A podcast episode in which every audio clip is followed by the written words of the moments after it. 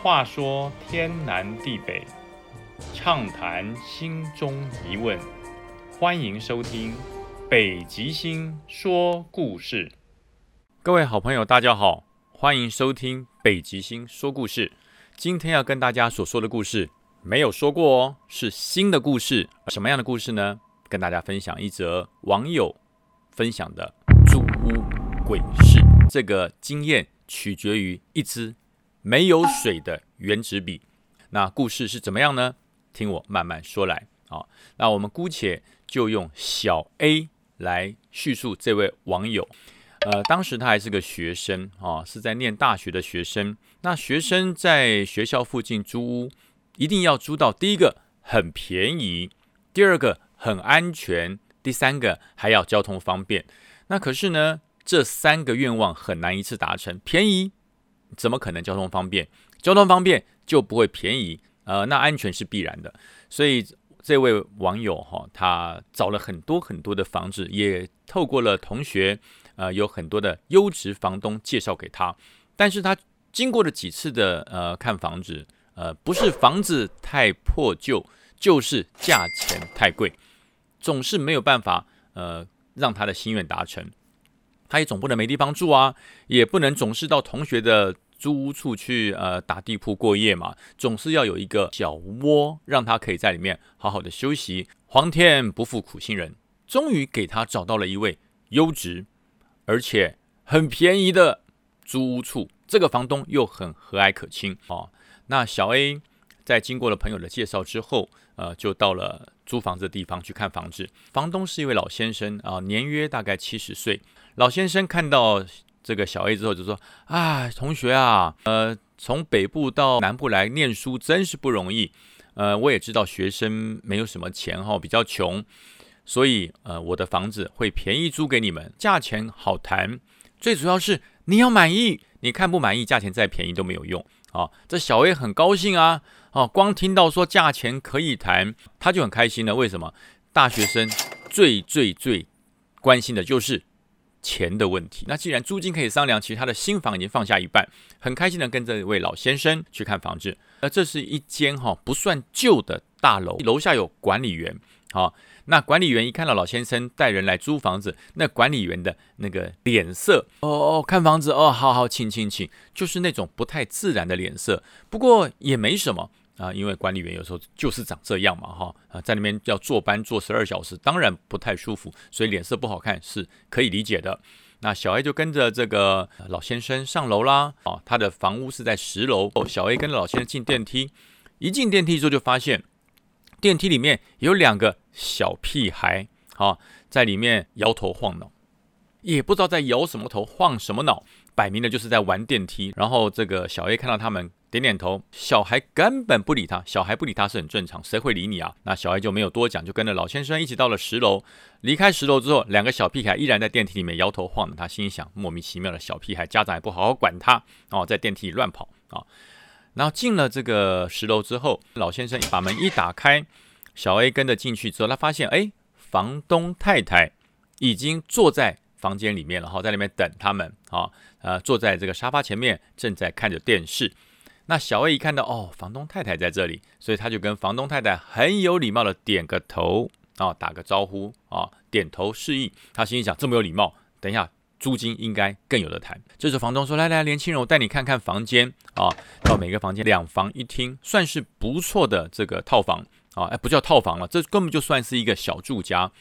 这小 A 很高兴啊，哇，两个房间呢！我以前去看了都是套房，房子又小，然后光线又差啊。那这次来看的房间，光明激进，里面所有家具都齐全。”啊，而且还附电视，还有沙发，全部都有。等于说，我只要提着行李进来，还有最主要是，呃，窗户非常的多啊，非常的明亮，这是一间非常优质的住户。这时候，小 A 看完之后说：“先生先生，我非常满意。”他说：“那满意我们就来签约。”他说：“可是我，我担心的是租金啦。你这个房子距离捷运站又这么近，交通又这么方便，楼下还有管理员哈。”然后呃，又两个房间，我我怕我付不起这个租金。老先生就跟他说：“哎，老朽啊，已经七十几岁了，我在乎的不是钱啊，这个房子空着也是空着，啊，我自己也不住。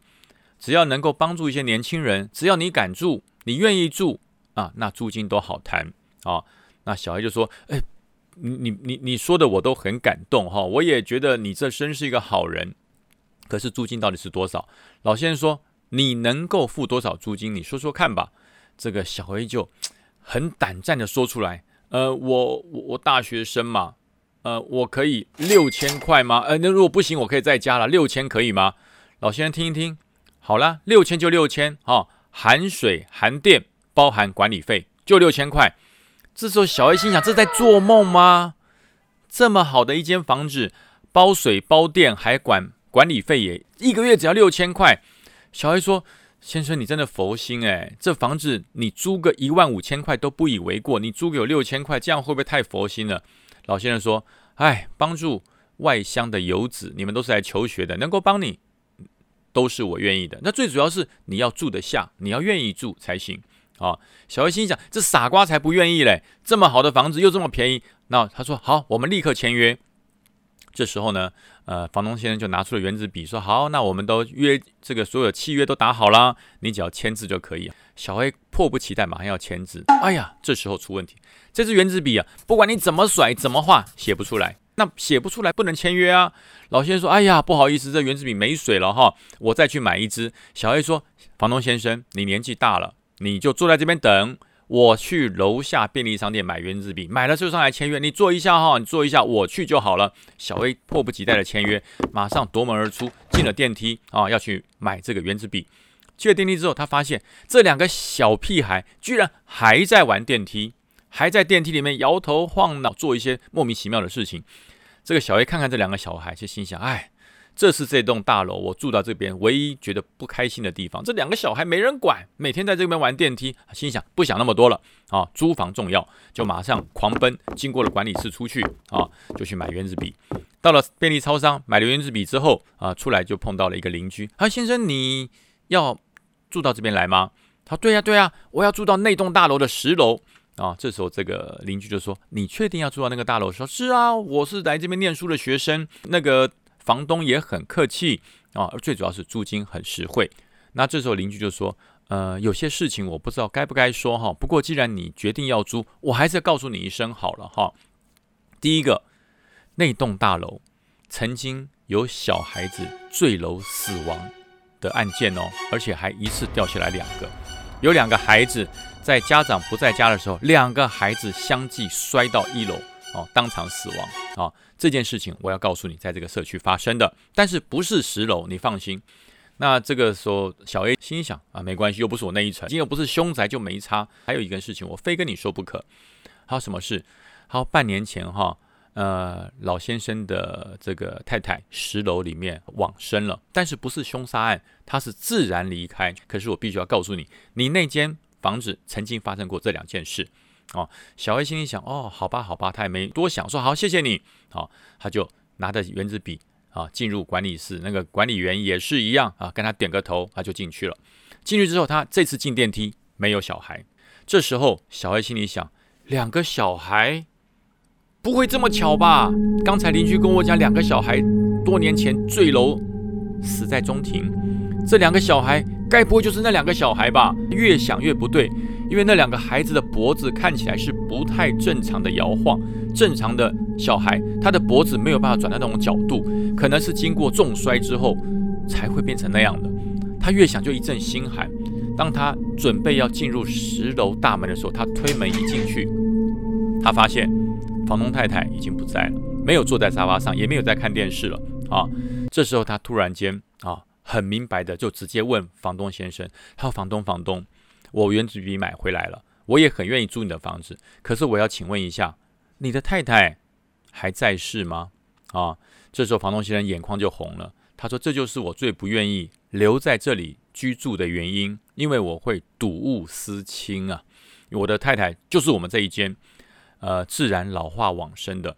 我如果留在这边住，我每每看到这个床。”我每次看到这个沙发，我的太太常常坐在这个沙发上看电视，我就会引起我悲伤的情绪，所以我不愿意住在这里，我才愿意把这个房子便宜的出租给外地来的孩子，让他们能够哦，这个很安心的念书。好，好，孩子怎么了？你看到了什么？这时候小 A 全身发抖。好，房东先生，你的太太往生了。我刚才一推门进来，就看到房东太太坐在这个沙发上看电视，我还跟她点头。他说：“先生，你的房子我也觉得我很想住，可是我真的不敢住。